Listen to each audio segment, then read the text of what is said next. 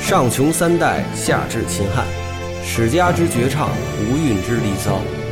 中华文史经典，让我们一起白话读《史记》。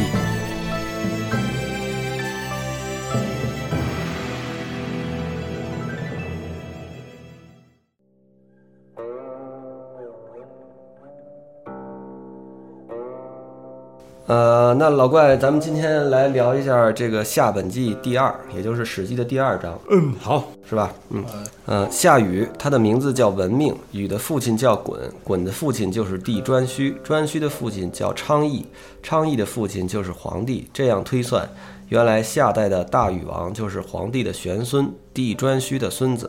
禹的曾祖父昌邑及父亲鲧都没有在位称帝，只是做天子的大臣。之前鲧是，就是在禹之前治水的那个人。对对对对，就是在然后这边史书上说一直很不成功，是吧？是他没有成功，后来被流放了，或者是有有的说法是被杀死了，有的说法是被流放了。嗯，但其实我就咱们上一章读完了以后，感觉就是滚那个人其实也挺倒霉的。其实他应该是已经干了不少事儿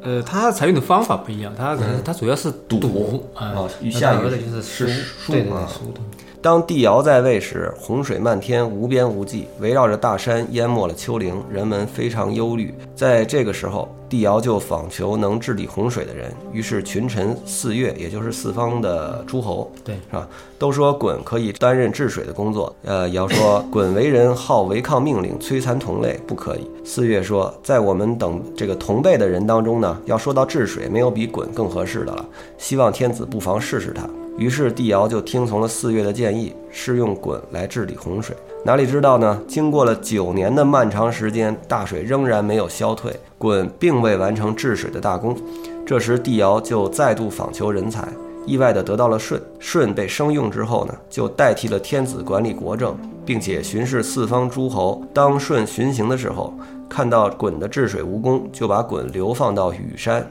以致死在那里。天下所有的人民都认为舜的责罚是对的，于是大舜就举用鲧的儿子禹，叫他继续完成鲧的治水事业。尧死了以后，帝舜就询问四月说：“那个能美满的完成尧的事业的人，就请他居任官职，有吗？”大家都说，呃，禹伯这个人如果做司空，也就是禹啊，伯就是说是一个尊称是吧？对对，呃，禹如果做司空的话，就可以美满的完成尧的事业。呃，舜说啊是，于是就命令舜，呃，命令禹，你曾经平定水土，现在你要勉力的去工作。呃，禹跪拜并且磕头，推让给契、后羿、高陶这些人。呃，禹舜说，你现在应该到工作岗位上负起实际的责任了。 刚刚是高高陶，呃一般念高尧，高尧是吗？啊对，啊念古古音这个字是只在这儿念尧。啊，对对对对，念啊，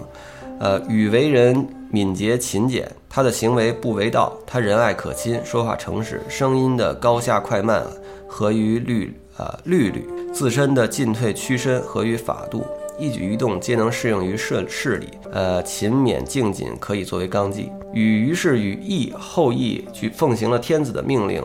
命令诸侯百官征集人徒，以治理九州的土地，登山树立标志，测定高山大川的形势。与感伤先人父鲧，呃也就是他的父亲鲧，没有完成治水的大业，以致受到了诛罚。于是，呃，劳苦身躯，极思焦虑地从事治水的工作，在外面过了十三年。呃，这里边是不是也有一些争议？就是说，孟子说是好像是治水八年，啊，反正他有很多说那种说法反嘛，正说法。然后咱们说那个呃什么三年过家门而不入，三过家门，三过家门而不入，对。它是十三年之间三过。啊，对对对对，山可能它也有可能是表示呃时间比较多，就是次数比较多的意思，因为古代的山也也是表示次数比较多，所以这个东西嗯可能有很多种它说不法是。三，不是一个实际的数字哈。嗯，也不一定是个实际事。嗯在这段时间内，就是经过了自己的家门，也不敢进去看一看。他平时在衣着、饮食方面都非常的简朴，可是对于祭祀祖先神明，却能呃尽力使祭品丰厚。呃，所居住的宫室低矮简陋，可是对于水田农历呢，却愿意花大钱尽力的做好。他陆行乘车，水行乘船，遇到泥泞的时候，就利用两头翘起的像船的那种，这是呃，对他这个从这个集解来看哈，这个徐广说，他说他说或者谁举呃这个这个是古古代的一个注释家，嗯啊，他这个字可能还不念翘，他就念念脆，有可能念泥形成陈翠，成翠哎啊， 是是一种就是两头翘起来的船形的一种，呃，就是一就是一对，就是一块板子嘛，就像我们现在的可能可能就是像船一样的短两头翘起，然后就就像就像可能就像滑板似的吧，滑雪板。嗯，然后它可能比如说用棍儿撑着走，啊，对，用有点就是基本上就是说过沼泽什么的，啊，对就对是对这个对对，就是这种这种意思。嗯，山行的时候呢，就穿上脚上带齿的雨，这个雨是一种就是说，呃，上它是鞋底儿是斜的，嗯，上山的时候呢，呃，上面薄，下边对对对对脚后跟儿那儿厚，嗯，下山的时候就反过来穿。但这东西听起来挺挺奇怪的哈，就是我跟我们现在想象的登山靴嗯好像有很大区别。那可能就它有点是不是像那个日本人那种木屐啊，可以可以可以拆下来，木是肯定是个木屐性质的东西，嗯但是它那木屐是说是一个是一个是一个斜的，是一个、嗯啊，对对挺有意思的。呃，常用以测量平直、高低、远近的准绳规矩，一年四季都载着随呃都带着随行，呃，以划分九州，并且开通了九州的道路，与九州的这个坡泽呢呃蓄水，以备旱灾。呃，计量九州山川所生产的货物，以作供赋的标准。命令伯夷教人民在低湿的地方种稻，命令后羿教人民从事呃从事这是叫什么架墙？如果架设架色，它是也是种庄稼的意就思。嗯种庄稼的意思。嗯，如果哪一周的食物短少，就加以调剂，呃，使其相足，以平均各诸侯辖区内的物品。它实际上有一种共产的这个，嗯对对对就是对就是国家统配调制调制的对这对对个啊。禹乃形式各地啊，呃以其所有的用来作为供赋，以及在山川的便交通方面的便利情形。禹先从呃冀州开始，是冀州吗呃，对，冀州开始。冀州开始，冀州，于是呃治洪征赋的工作就从虎口山开始，其次就是治理梁山和岐山，既已治理好了太原这一带地方，接着便施工到岳山的南面来，经呃施工谭淮这一带，收到了好的功绩以后，接下来便施工到呃漳水。冀州的土壤色白细柔细，所纳的税赋在九州中是第一等，也夹杂着第二等，呃，因而田地是属于第五等，这是什么意思呢？就是他把那个土地分为几等，就是良良田和差的差的田，嗯中等的田，它交纳的赋税是不一样的。嗯，呃，就是交纳赋税不一样。哎对那它这个其实是一个，也是一个大体上的。对，那也是大的。等到长水，呃，既顺从而由河入海，大陆泽一带也已经可以耕作了。居住在东北的鸟夷人穿着皮衣从海中来，自右边夹杂着靠着玉石山的地方，进贡的时候走黄河，是这意思吧？嗯然后呢，后边他其实说的跟这个意思都差不多，他还说到了像滚州啊，像这个东海到泰山这个青州啊这一带，反正就是介绍各地的土壤的情况啊。呃，就是说禹当时可能划分了他们的这个，这一段可能是抄上书那个上书于贡的。他是抄尚书的对对啊，是司马迁当时抄尚书嗯对对对。啊。这里边有没有什么比较重要的需要给大家介绍一下的？就是他这个像划分呃这个九州的这个土地啊什么的。嗯，划分九州，这个九州的说法有好多种不不不一样的，比如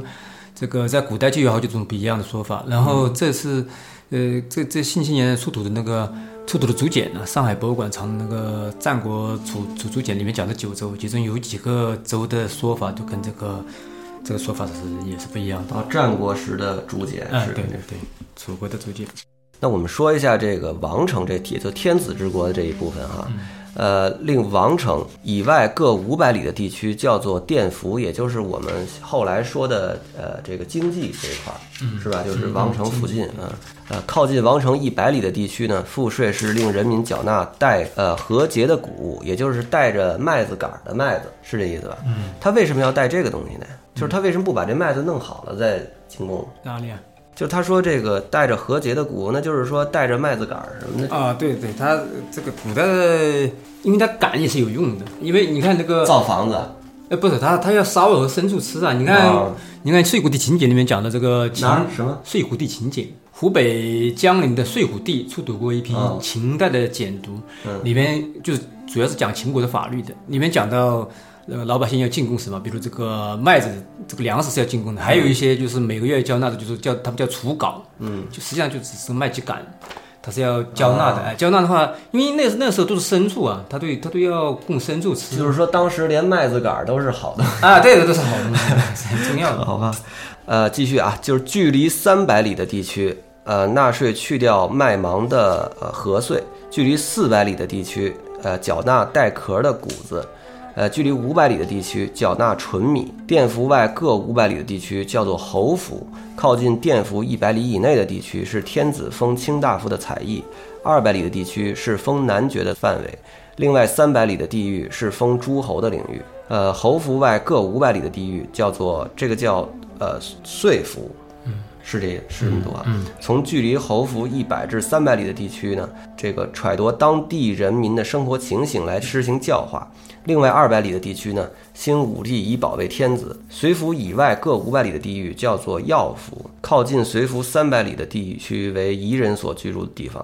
另外二百里是流放罪人的地方。药服以外的各五百里的地区叫做荒服，靠近药服三百里的地区是蛮荒地带，另外二百里为流放罪人的地方。那这个意思就是说，呃，他实他说了一下，实际上当时的这个国家的控制范围。 嗯，它这个也是这种理想中的状态，就是说离京城越近的地方，它这个主要是由京城控制的，呃，控制的诸侯；但是远一点的话，它就是独立的诸侯；再远一点的话，就是只是来进贡的，它它是根据这个来。那你想，他等于就是说离开京城呃几百里之后，他就已经是，比如说叫荒服啊，叫蛮荒的地带啊，嗯他是已经是怎么讲，叫做他实际上就已经不是他的势力范围了。呃，就是说离得越远，那就势力范，它就控制的越弱。比如我们说周天子，它主要是在、原来是在陕西西安那附近，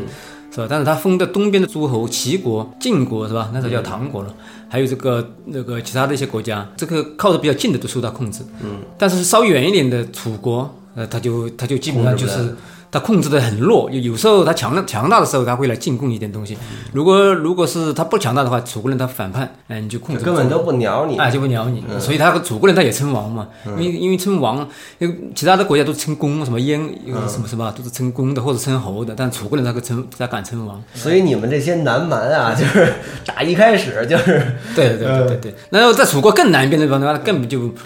周围人你管不着了。嗯，他是这样而且其实当时楚国那一片儿，很多人应该不是汉人，啊，他肯定不是啊汉人，因为楚国人你可以看出来里面。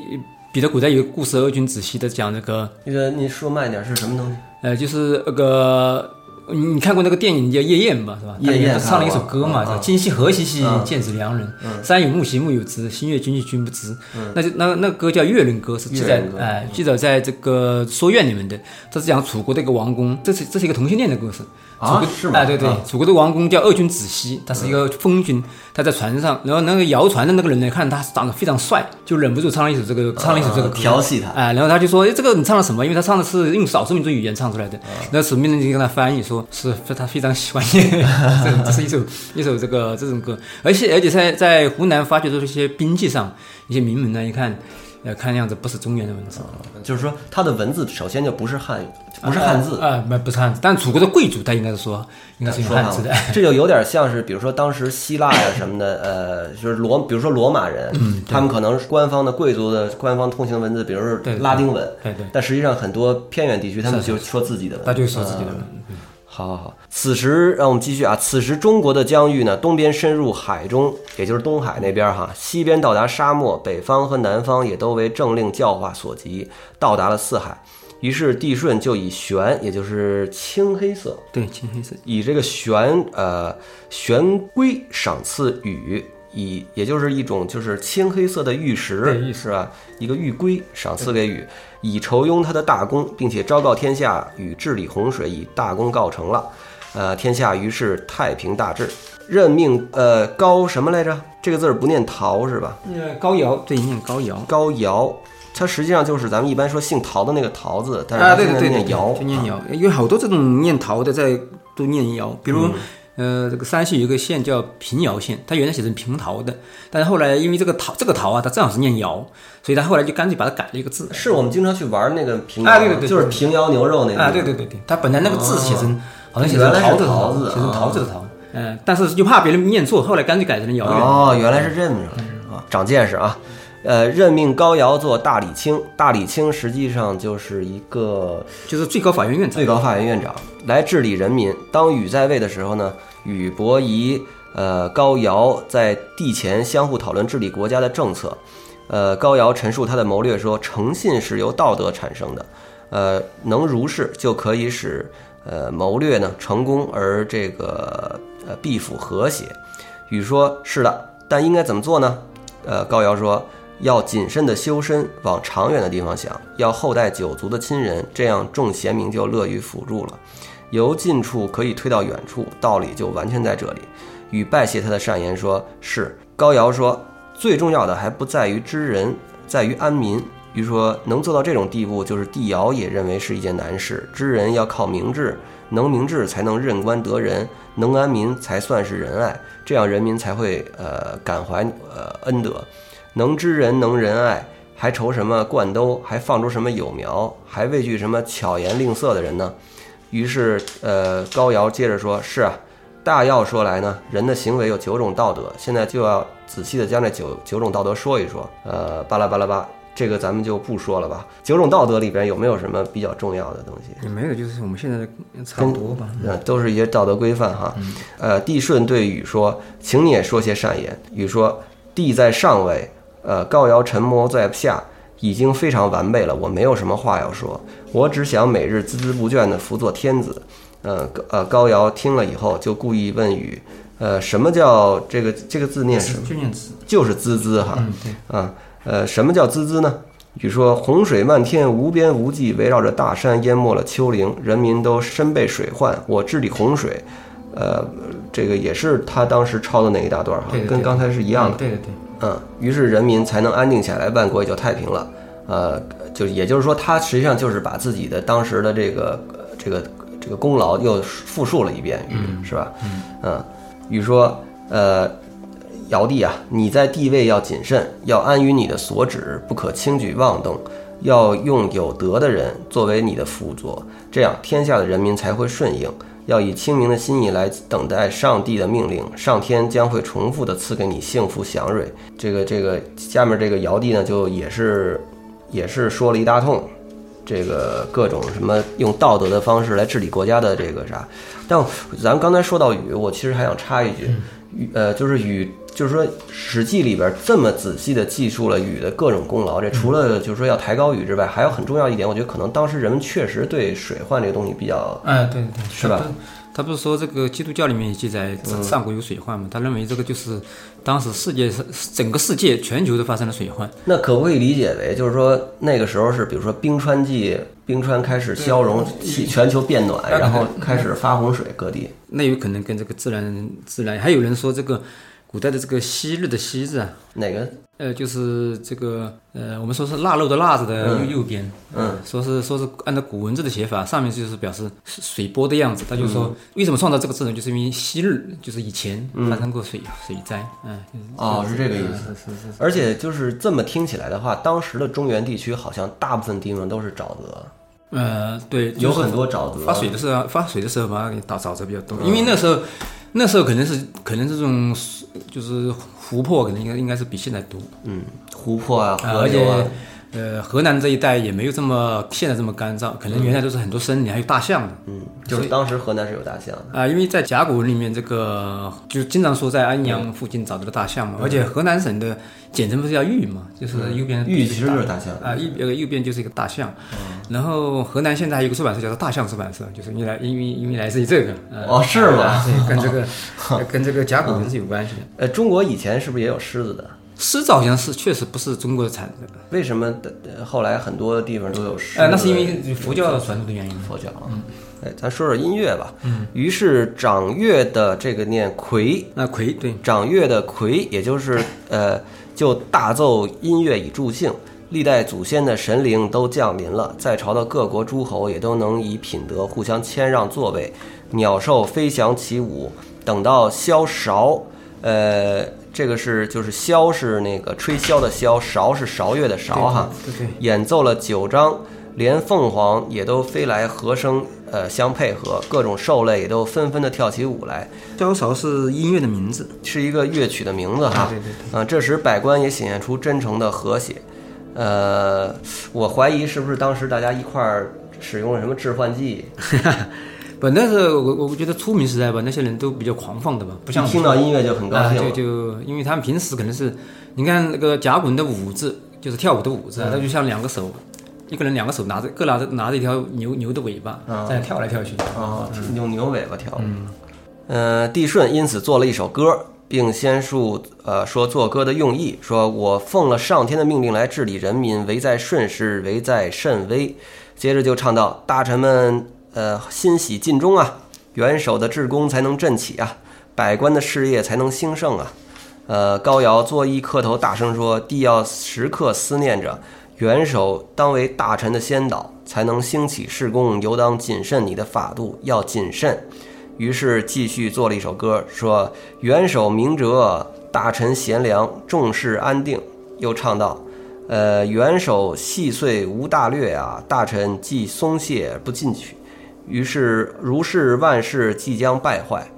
帝拜一拜说啊，是啊，以后大家要谨慎。于是天下的人民皆宗主大禹所兴起的九韶的声乐作为祭祀山川神主的乐章，那就是说这个九韶是大禹做的。呃，对，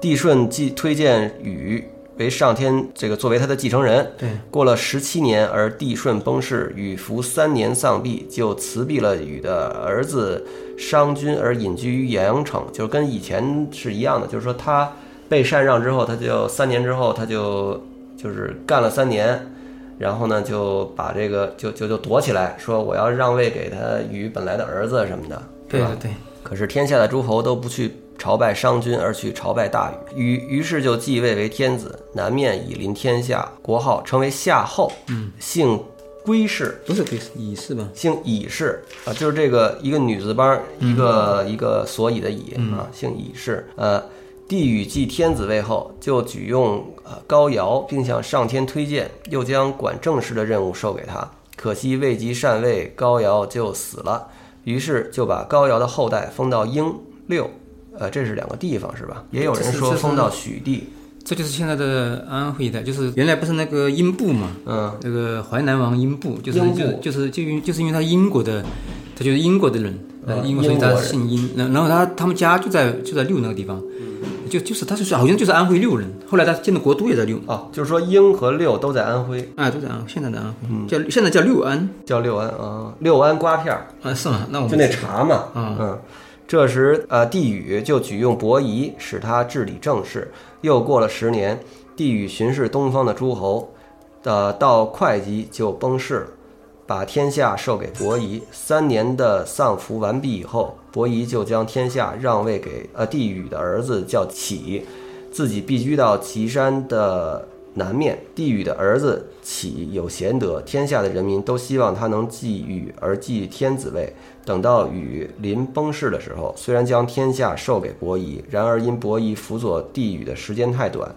于是天下的人民尚未蒙受他的德泽，所以诸侯都不去朝拜伯夷，而去朝拜启，并且说启是我帝君禹的儿子。于是启就继了天子位，也就是夏君帝启。那这个我们是第一次看到，他是父父子继位对对对父子之继间位你看，现他在不再禅让了，那可能就是说当时有，而且是帝禹本来是要传给伯夷的，嗯，等于当时肯定是有一场激烈的政治斗争。这个对我觉得这个禅让这个说法可能本来就不大可信，怎么讲呢？因为这个这是可能是儒家造出来的古代的神话，有可这个可能性呃呃对，因为因为古代出名这个部落之间的这个战争，部落之间它就是还是还是我估计我估计选举制比较大，嗯，就是谁的势力大一点，那就选谁呗，嗯，呃，到了这个儒家那个战国时代的儒家，他为了为了显示他的仁义道德，就是说、就是说举贤不避亲，就是就是天他就是以天下为公的观念，他觉得哪个贤德就应该把天下让给谁，所以在战国时代这种这套这套这个禅让的理论呢就非常盛行，盛行之后呢，哎，真的影响很大，因为燕国的一个君王，他真的把这个想把这个就是王明信了书本儿啊对对信了书本儿一不小心就真把权力让出哎去了。对对，全把它让给自己的宰相。哎，就真的真的是把国家禅让给自己的宰相。后来我们看这个朝代的更迭，经常采用这套说起来就就是显得很高尚，比如说曹丕曹丕代汉是吧？然后后来曹这个晋晋这个这后来晋夺这个魏的魏国的位置也是这样采用的，陈还有陈呃这个叫什么那个宋齐梁陈都是采用这种禅让就。都是说是善啊让，说实是际禅上是逼让实际上是宫，逼逼宫实际上是逼对宫对对啊。这个那等于就是这个地方其实很重要，就是说启的，就是禹的儿子第一次继承了他的位对置。对对对。嗯，这个有没有什么说法呢？就这个就是说，他这个财富越来越多嘛，社会生产力发越来越来越来越来越高了，所以他这个现在就是说产生了一个就固是定的，当王已经是一个不是苦差事了，对对对，当王不是苦差事，所以他的儿子要抢这个东西啊。嗯，夏君帝启是禹的儿子，呃，他的母亲就是涂山氏的女儿。有护士以为启不应该继天子位，不服从命令，帝启出兵讨伐，大战于干，将要作战的时候做干事，于是，呃，征集六军的将帅，深明大义，启说。六军的将帅们，我发誓告诉你们，有护士暴逆不行五常，厌弃天地人的正道，因此上天断绝了他的国运。现在我只是奉天命来讨伐他。居车左的人，如不尽车左人的责；居车右的人，如不尽车右人的责，就是不用命。御车使马的人，如进退不合于兵法，善尽其责，就是不用命。服从命令的人就在社主的前面赏赐他，不服从命令的人就在社主的前面将他杀死。我并且还要辱及你们的子孙。呃，在这番鼓舞之下，终于灭掉了有护氏，天下的诸侯都来朝拜。那等于当时这也是有一定的，就是实际战争也爆发了啊。夏军帝启崩逝之后呢，他的儿子帝太康继位，后因帝太康放情纵欲，不不体恤民事，以终至失去了国家。兄弟五人逃到洛奈去避乱，做了一首五子之歌。太康死了之后呢，帝中康继位，就是帝中康。呃，帝中康时，西氏、何氏沉迷于酒色，废弃天时。呃，印国的国君率兵前往征伐。呃，这个印征这个这篇文章就是这个时候做的。嗯，中康崩逝，他的儿子帝象继立，帝象死，子弟少康继立，帝少康崩逝，呃，他的儿子子继立，帝子崩逝了以后呢，他的儿子魁继立，魁崩逝，帝芒继立，帝芒死，呃，帝谢继立，帝谢崩逝，子弟不祥继立，呃，帝不祥崩逝，帝这个什么地囧第囧基地，反正就是巴拉巴拉巴拉说了一大堆，就是各种这个，那他就是他这个这个这个也传了很多代嘛，对传是了吧很？传了这数数得有十几代，嗯呃，最后说到帝孔甲继位后呢，喜欢比方鬼神，以淫乱为事。夏后氏的德教既已衰颓如此，也就难怪诸侯背叛他了。这时上天降下二龙，一雌一雄，孔甲不知如何喂养，因为尚未找到懂得养龙的人。后来找到了刘类，呃，原来自这个陶唐衰败以后，有一个名叫刘类的人呢，在这个劝龙氏是一个，就是意思就是换说龙换龙氏，就是说他就是专门养龙的人。对对对对，龙是一种什么东西？后来考虑这这个到现在也说不清。说不清楚是什么东西。在这个幻龙氏呢，学习了驯龙的方法，才得以侍奉孔甲。孔甲就特赐给他一个叫玉龙氏的姓，就是说以前有一个姓叫玉龙氏，嗯，这个听上去挺挺挺厉害的。这个叫刘类的人后来就是被附会于刘邦的祖先，谁啊？就是这个刘类类哎啊，对，哦，附会的啊。反正后来这个《汉书》上是这样明确的写，当然是附会的嘛。后来一条雌龙死了，刘类就把它做成肉酱送给夏后，也就是孔甲吃。呃，因为龙肉酱非常美味，夏后吃了以后还想再吃，所以就派人向刘类索取。刘类无法供应，又恐怕被罚，所以就怀着恐惧的心情迁徙到鲁国去了，就跑了呗。嗯，好，呃，真是很好奇，不知道这个龙是什么东西啊？龙肉还特别好 吃。估计也是那种跟西方人说的蜥蜴一样的东西吧，估计是。嗯，这可能不可能是真的有龙嘛，是吧？孔甲死后，呃，子弟高继立，帝高死后，呃巴拉巴拉巴拉，又是一大堆。然后最后说到一个很重要的人物了，嗯，呃，夏桀出现了，嗯。当帝桀在位的时候，从孔甲以来，诸侯多半已背叛了夏朝。桀又不知从事修德，而只知以武力恐吓这个百官族姓。百官族姓不能忍受，于是就呼告汤。将他囚禁在下台。不久呢，又把他释放了。也就是说，当时这个商汤是吧？对，商汤，当时的商汤其实已经把桀囚软禁过了。呃，对，看按照这个说法是是这样是这的。样啊。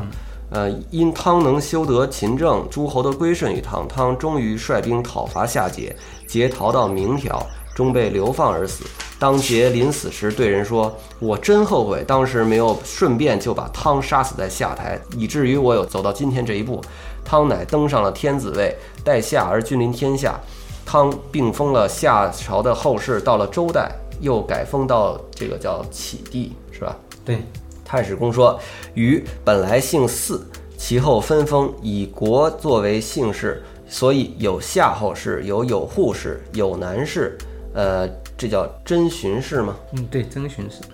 呃，这个桐城对桐城氏氏，呃，包氏、费氏、嗯启氏，反正就是一大堆一大堆姓氏。孔子呢，呃，得观夏代四十的书，以为最优，所以主张采用夏政。后世的学者也因为了这个缘故，所以多能传述夏小政的说法。这个夏政和夏小政是什么意思啊？呃，这个上面有有解释，说是就是说得得下之时，其存者有小政，就是就是那种，呃，就是这个这个小政呢是大代理的一个篇名，大代理的一个篇名是一篇文章，啊，是一篇文章。那就是说它的这个史实是说。呃，就是说，《史记》是照着这个夏政写的，而不是夏小政写的。嗯，是这对意，思呃，他的意思就是说，现在只有夏小政传留下来嘛，嗯传流流传下但来，是孔子认为夏政更好。对，应该是这样。从禹夏时起，共赋的制度就已经很完备了。有人说，禹会合诸侯于江南登苗山，以惠济诸侯的功德而崩逝，呃，因而就葬在那里，并将那个山呢更名为会稽山。会稽嘛，就是、就是会稽的意思。嗯对，呃，也就是现在的呃浙江浙江会计那个那个，那个那个出黄酒那绍兴，嗯，对，绍嗯兴绍兴，啊，也挺有意思的啊。这个就是这个《史记》的第二章了啊。那我还要问一下大怪，你觉得这个谁司马迁他到底算不算一个儒家呢？这个司马迁不算一个纯正的儒家，他是他以前是学黄老思想的，嗯，就是遵从这种，所以他的他的思想跟儒家思想有很大的差别，嗯，比如他是主张经济自由主义的，但儒家是希望这种管制的，嗯，所以这个他跟儒家所以就是说，《史记》写成这样，是不是跟当时汉武帝独尊儒术有很大的关系呢？呃，它应该是有关系，但是从史书里面《史记》的这种这种看，它儒家还是儒家思想没有规范，还是没有规范它。还是就是没有规范住司马迁这个人？对对对嗯但是他的很多呃，就是说法呀、史料什么的，其实有很强的儒家的那个。啊，对，因为这个司马迁所能看到的一些典籍啊、思想啊，基本上是儒家的思想。是因为当时独尊了儒术吗？呃，他倒不是，就是说儒家他还是在不断的竞争中，就是他他就是在确实是突出了。啊、啊他是确实就是突出。他在汉武帝之前，儒家思想就就就是占着那种主导地位主导地位，哪怕是在秦朝统治的时候，儒家思想还是占了秦所以要坑儒。哎，所以呢，特别是说他开疆鲁之后，在山东那一带啊，就它就是齐鲁之地嘛。当时天下最有文化的地方就是就是山东，嗯就是儒家那哎一就片是山东。你要找老师的话，可能在那里，其他地方都比较蛮荒。哦哎，所以他这个他而且那个地方的人，他那学里所学的又是儒家思什么教授啊、师爷啊，都去哎山东都找。都都都在山东找，一直到了三国，到东汉末年、东汉中后期，文化中心开才开始，呃，在现在的河南鲁南吧，或者是呃，还有这个颍川那一带，才出现过一些大族，比如袁，呃袁袁袁绍他们家，他们那个那个地方都是。还有好多姓荀的，他们都是、都是河南那一带的人。从那个时候开始，这个河南的文化才开始可以跟山东抗衡了。哦，是这样，好吧。那么我们这个第二章就是这样，然后下一期呢，我们聊《殷本纪》第三，聊到殷商了。是吧？对对对嗯，好，呃，请关注我们这个节目啊，关注我和大怪的微博，我的微博叫齐又一，大怪的微博叫呃，就是叫做梁惠王。梁惠王啊。好，谢谢大家，再见。